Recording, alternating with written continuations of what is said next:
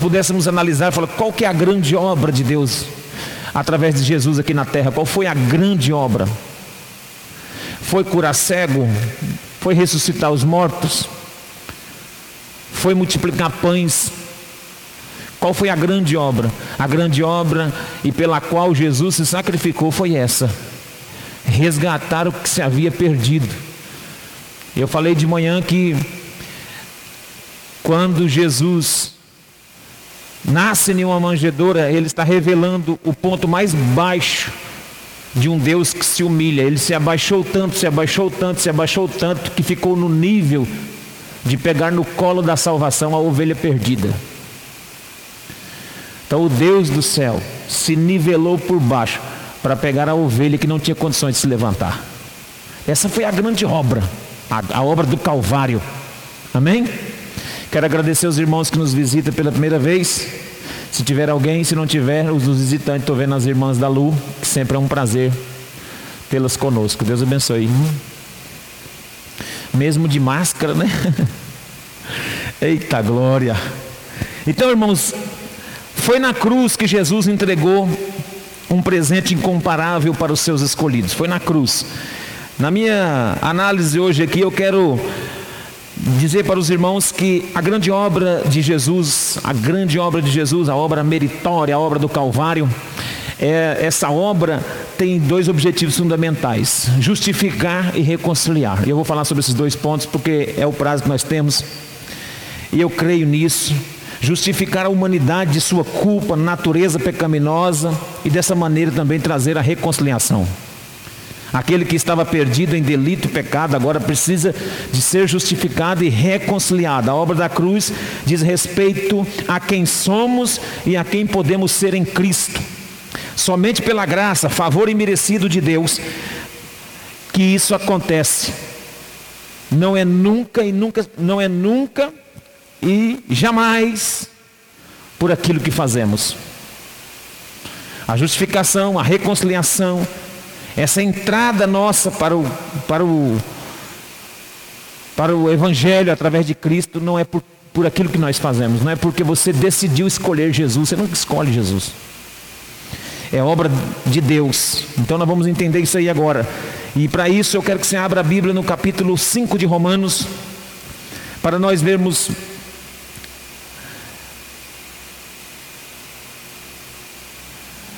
sobre a justificação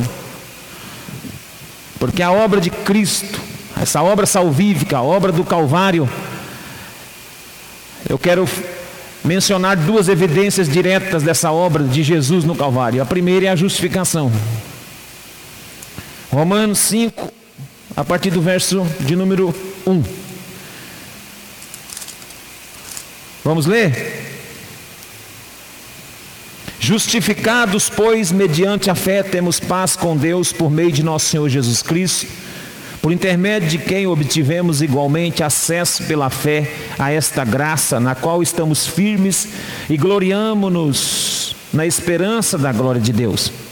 E não somente isto, mas também nós nos gloriamos nas próprias tribulações, sabendo que a tribulação produz perseverança, e a perseverança, experiência, e a experiência, esperança.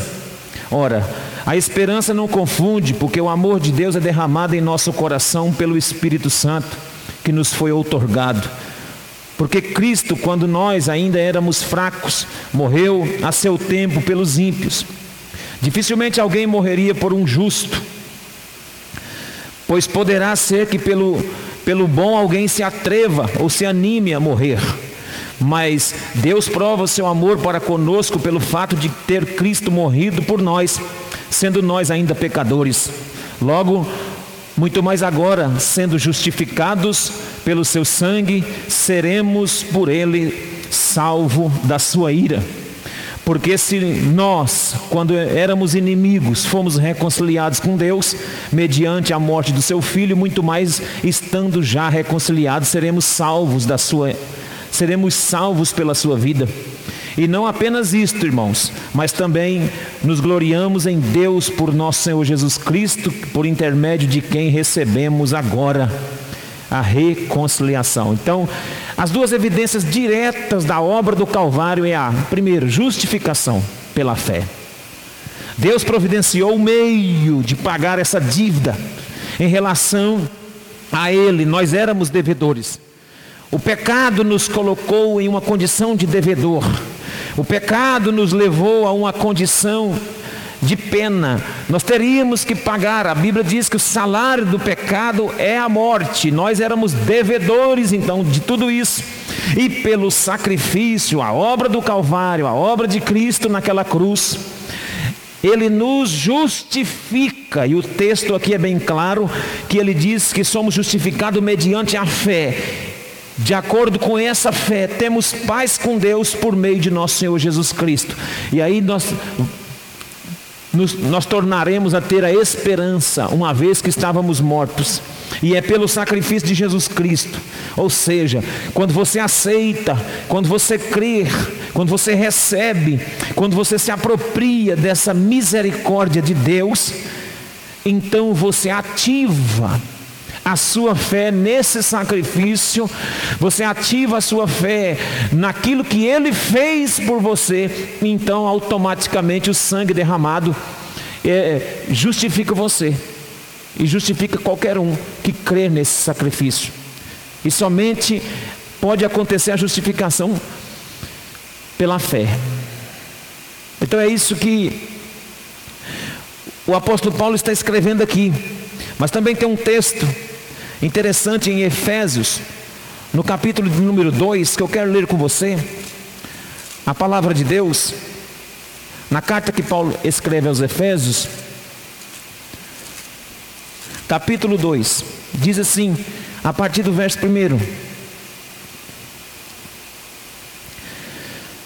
Ele nos deu vida, estando vós, Ele vos deu vida, estando vós mortos nos vossos delitos e pecados, nos quais andastes outrora, segundo o curso desse mundo, segundo o príncipe da potestade do ar, do espírito que agora atua nos filhos da desobediência, entre os quais também todos nós andamos outrora, segundo as inclinações da nossa carne, fazendo a vontade da carne e dos pensamentos, e éramos por natureza filhos da ira, como também os demais.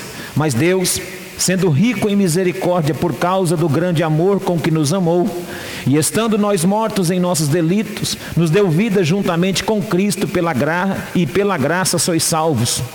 E, ju e, juntamente com Ele nos ressuscitou e nos fez assentar nos lugares celestiais em Cristo Jesus, para mostrar nos séculos vindouros a suprema riqueza da Sua graça, em bondade para conosco em Cristo Jesus. Porque pela graça sois salvos mediante a fé, e isso não vem de vós, é dom de Deus, não vem de obras para que ninguém se glorie, pois somos feitura dele criado em Cristo Jesus para as boas obras, as quais Deus de antemão preparou para que andássemos nela. O texto do apóstolo Paulo aqui, na carta aos Efésios, corrobora com aquele que lemos de Romanos capítulo 5, e ele diz que essa ação dessa grande obra de, de Jesus na cruz do Calvário foi nos dar vida, irmãos nós estávamos mortos em nossos delitos e pecados, no, nos quais nós andávamos outrora, segundo o curso desse mundo, segundo o príncipe da potestade do ar, do espírito que agora atua nos filhos da desobediência. O relato bíblico vai dizer que todos nós éramos assim. Todos nós éramos assim e fomos alcançados por Sua graça, fomos alcançados por esse poder que nos justificou. Pela graça, sois salvos mediante a fé, e isso não tem nada a ver comigo, e não tem nada a ver com você. Você é fruto de uma obra aonde o mérito não é seu. Eu sou fruto de uma obra onde o mérito não parte de mim, parte daquele que se sacrificou por mim. Nós precisamos pensar sobre isso, porque nós esquecemos facilmente daquilo que foi feito no Calvário. Nós esquecemos facilmente daquilo que a, justificação de Cristo fez. A obra de Cristo nos justificou. Eu tenho um texto para compartilhar com você a respeito disso, porque nós estávamos condenados à morte e nós não temos às vezes a ideia disso.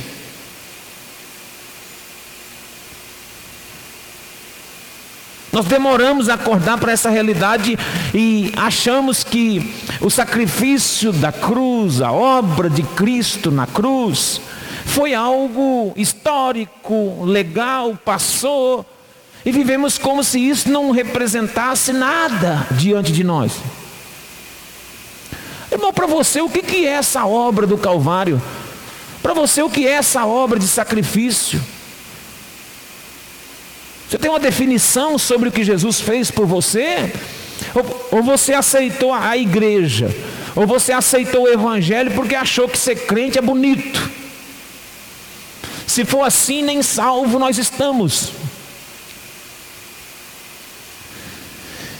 Existe um sacrifício salvador por trás de tudo isso. Estávamos condenados à morte, no tormento, na escravidão do pecado.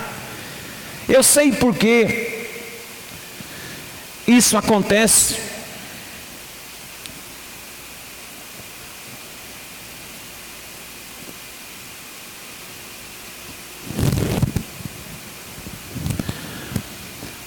Porque nós lidamos de forma muito rasa com o pecado. Nós somos muito condescendentes com o pecado. E por sermos condescendentes com o pecado, somos condescendentes com a obra vicária, sacrificial da cruz. Nivelamos por baixo as duas coisas. E eu vou falar um pouquinho disso daqui a pouco, sobre a importância também do que foi feito, do pecado, porque você, você só vai ter noção do que essa obra representa para você quando você souber daquilo que você foi perdoado. Quem é muito perdoado, muito ama, valoriza. Então, a situação nossa era terrível, Deus nos tirou de terrível situação. Ele nos amou, o trecho de Efésios diz que Ele nos amou. Ele nos amou. Verso de número 4: Mas Deus, sendo rico em misericórdia, por causa do seu grande amor com que nos amou, não é você que ama a Deus, é Deus que te ama.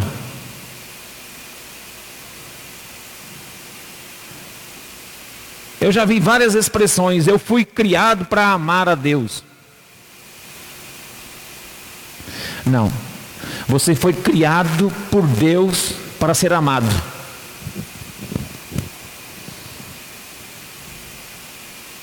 Você foi criado por Deus para ser amado por Ele. Não, e isso não muda. Não tem nada que faça mudar o coração de Deus em relação a isso. Deus nos criou para Ele nos amar. Eu não fui criado para amar a Deus. Eu fui criado porque Ele me amou. Eu sou resultado de um amor derramado. Está escrito, irmão. Está escrito. O seu amor foi derramado. Então, Romanos 3:21, o texto mostra assim: Agora, sem lei se manifestou a justiça de Deus, testemunha pela lei e pelos profetas, a justiça de Deus mediante a fé em Jesus Cristo para todos, para todos e sobre todos os que creem, porque não há distinção. Então é para todos. Fomos justificados. Então, o fundamento geral dessa justificação, que os teólogos chamam de doutrina da justificação, é o fundamento básico, geral dessa doutrina, é que a pessoa, o ser humano, foi criado à imagem de Deus, santo, puro, sem mácula, perfeito, incorruptível, como o próprio Deus. No entanto, o pecado entrou. E o pecado entrando, destruiu a comunhão com Deus fez o ser humano cair da graça. e estar sujeito novamente à ira de Deus. A humanidade, irmãos, por, de vez em quando, passa por um destilar da ira de Deus por causa do pecado. O pecado cheira mal. As narinas de Deus. São, o, o cheiro do pecado é insuportável diante de Deus. E isso faz derramar a taça da ira de Deus sobre os, sobre os filhos da perversidade, da impiedade. Nós temos que ter cuidado e saber que aroma exala da igreja de Deus, da nossa vida. Qual é o aroma que exala da minha adoração, do meu louvor, do, da minha gratidão, da minha vida, do meu testemunho, para ver se isso não, chega, não cheira mal diante de Deus. Então a justificação, ela veio para reconciliar, é o segundo passo, é a segunda evidência. A primeira evidência é a justificação, a segunda vai ser a reconciliação. Então a justificação é isso aí. E a obra de reconciliação, eu quero citar aqui três trechos, bíblicos, porque para reconciliar o homem consigo mesmo, Deus não colocou essa conta, essa dívida na nossa conta. Ele não cobrou isso de mim, eu não tinha como pagar. Então a justificação é aquele ato justificador de Deus através do sacrifício do seu filho. Todo mundo estava morto em delito e pecado, Deus enviou o seu filho, ele derramou o seu sangue, então, quando Deus olha para a humanidade, Ele não olha diretamente para a humanidade, Ele olha para o sangue. E aí Ele vê o sangue derramado, e através desse ato de sangue, Ele perdoa você e eu. Quando Deus olha para nós, Ele não olha diretamente para nós, porque Deus é tão santo que Ele não combina com o pecado. Ele olha para o sangue. É como se fosse um exame. Quando você vai ao médico, você está sentindo alguma coisa, você não sabe o que é, alguma dor interna, alguma coisa nos órgãos. Que, qual é os, os primeiros procedimentos? Exames. Faz coleta no seu sangue, puxa sangue, tira sangue, faz exame disso, faz exame daquilo, para ver o diagnóstico, aonde está o problema. O médico não já vai abrindo todo, fazendo procedimento cirúrgico, abrindo. Quem sabe está no rim, quem sabe está no outro, quem sabe está no coração. Vamos ver, testar. Não testa, não. Ele olha para o sangue e faz o seu diagnóstico. Deus olha para o sangue do seu filho e ele nos examina. Isso é um ato justificador de Deus com aquele que merecia estar condenado. Eu e você já éramos condenados e o sangue de Jesus nos justificou. Essa justificação é uma evidência da obra do Calvário, da obra do Cristo aqui na terra. Diga glória a Deus. E segundo é a reconciliação. E eu quero falar que a reconciliação tem a ver com essa dívida paga. Foi aceito o pagamento. Veja 2 Coríntios 5,19. 2 Coríntios 5,19, o texto é bem claro e diz assim: A saber que Deus estava em Cristo reconciliando consigo o mundo, não imputando aos homens as suas transgressões, e nos confiou a palavra da reconciliação. Duas coisas interessantes sobre esse versículo. Na obra de reconciliação. Primeiro, que ele não, que ele em Cristo nos reconciliou, e a dívida que existia ele não imputou aos homens. Ele não cobrou de você, não cobrou de mim. E a Bíblia diz que todos pecaram. E todos estavam destituídos da glória de Deus. E aí eu, eu quero até voltar ao assunto que eu iniciei dizendo que nós às vezes não temos noção do que significa a obra de Jesus no Calvário, porque nós não temos noção do tanto que nós pecamos. Nós somos condescendentes com o pecado. Nós nivelamos o pecado por baixo. Nós colocamos pecado em níveis de algumas escalas. Existe pecado, pecadinho, pecadão. Existe pecado mais grave. Pra... Nós colocamos pecado em um. Nós temos a nossa análise de pecado. Cada um tem a sua forma de analisar. Tem coisa que é pecado e a gente acha que não é. Tem coisas que o outro acha que é pecado que não é. Então vira uma bagunça. Então nós nivelamos o pecado, chamamos. E hoje mudou mais ainda um pouquinho. Por exemplo, uma outra palavra para pecado, para mentira: fake news.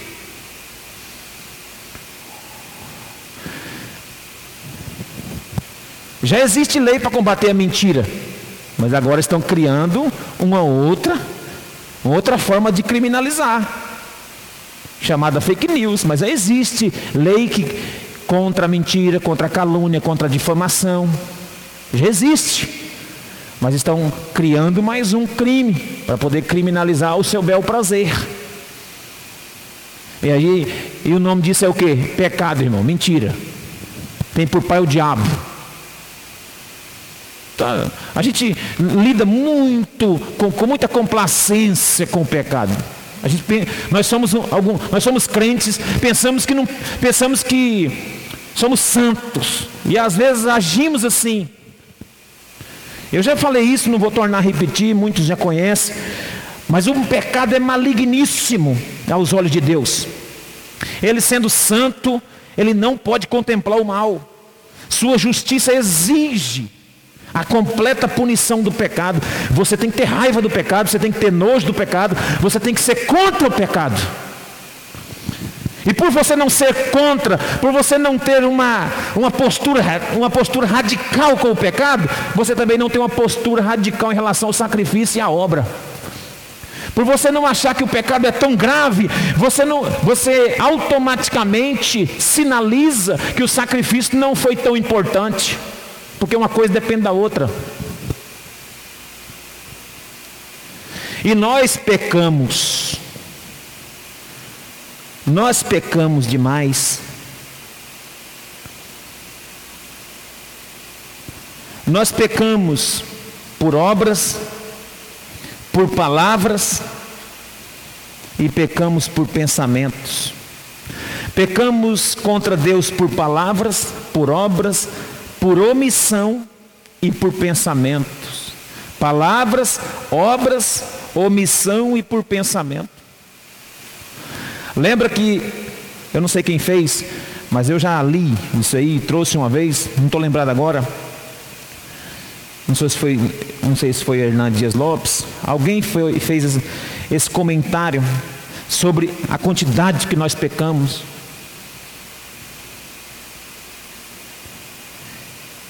Suponhamos que você não peca por palavras, suponhamos que você não peca por omissão, você é um obreiro que está ativo e por pensamento, suponhamos que você peca somente três pensamentos por dia.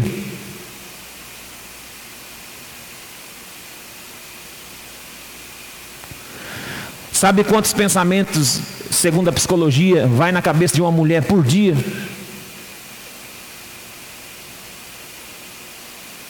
Cerca de 10 mil pensamentos.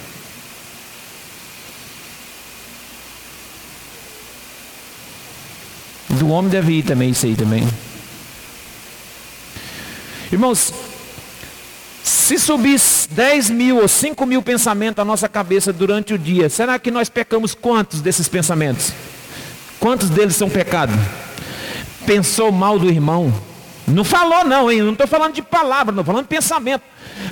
Pensou mal do pastor, pensou mal do vereador, pensou mal do prefeito, pensou, só pensou pensou na mulher do próximo, pensou no marido da outra, pensou em dar um calote, pensou, não fez não, pensou. E a Bíblia diz que nós vamos ser julgados pelos nossos pensamentos. Se você pensa três vezes por dia, se você peca três vezes por dia em pensamento, com 50 anos, você, teria quantos pecados? Eu, tô, eu, tô, eu estou isentando a palavra, a obra, a omissão. Eu estou só no pecado do pensamento. Um ano, um, três vezes por dia no mês dá 90. Num ano dá quanto? 90 em 10 meses dá 900.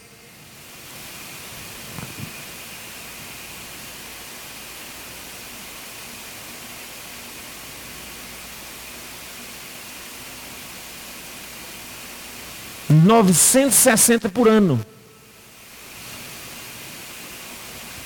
Dez anos, nove mil e seiscentos.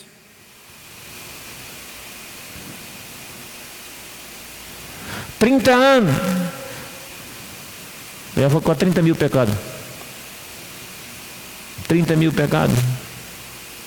Se você chegar com 25 mil, 30 mil pecados diante de um juiz ou ilícito, qual juiz vai te absolver? Qual juiz que vai te liberar com mil infrações? Irmãos, nós éramos incapazes de alguma coisa. E é, e é essa a realidade da cruz de Cristo, esse é o peso do sacrifício de Jesus. Perdoou quem já estava morto, não tinha como, não tinha como ser perdoado. O negócio é tão feio, o negócio é tão feio. O pecado é pior do que a morte, o pecado é pior do que o inferno, o pecado é pior do que qualquer outra coisa que você possa imaginar. Mas como você relativiza o pecado, aí você fica relativizando também a obra do Calvário. Como você ameniza o pecado, leva em banho-maria, a obra do Calvário perde o peso, a obra, de, a obra de Cristo perde o valor. Quem me entende aqui, levanta a mão assim. Nós não podemos encarar a questão do pecado de forma branda, porque senão nós vamos diminuir o peso da obra de Cristo no Calvário. Então ele nos reconciliou, foi disso. Ele nos reconciliou e ele não imputou essa conta na nossa vida. E ao nos reconciliar consigo, ele colocou essa dívida na conta de Jesus. 2 Coríntios 5, 21 diz assim: Aquele que não conheceu o pecado, ele o fez pecado por nós para que nele fôssemos feito justiça de Deus. Aleluia. Glória a Deus. Então ele imputou todo esse peso, esse pecado sobre Jesus. A dívida que era minha e sua foi colocada nos ombros de Jesus. Ainda bem, irmão, que nós não tínhamos conta de pagar esse tanto de pecado, não. Eu só fiz só essa conjectura aqui para você entender que nós não tínhamos como pagar e graças a Deus por Jesus que nos salvou, nos livrou e se nós reconhecermos esse sacrifício, ele nos reconcilia com Deus.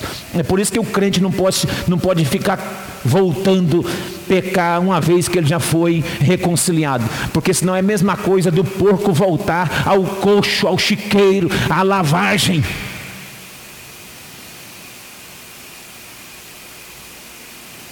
Quem me entende, diga glória a Deus.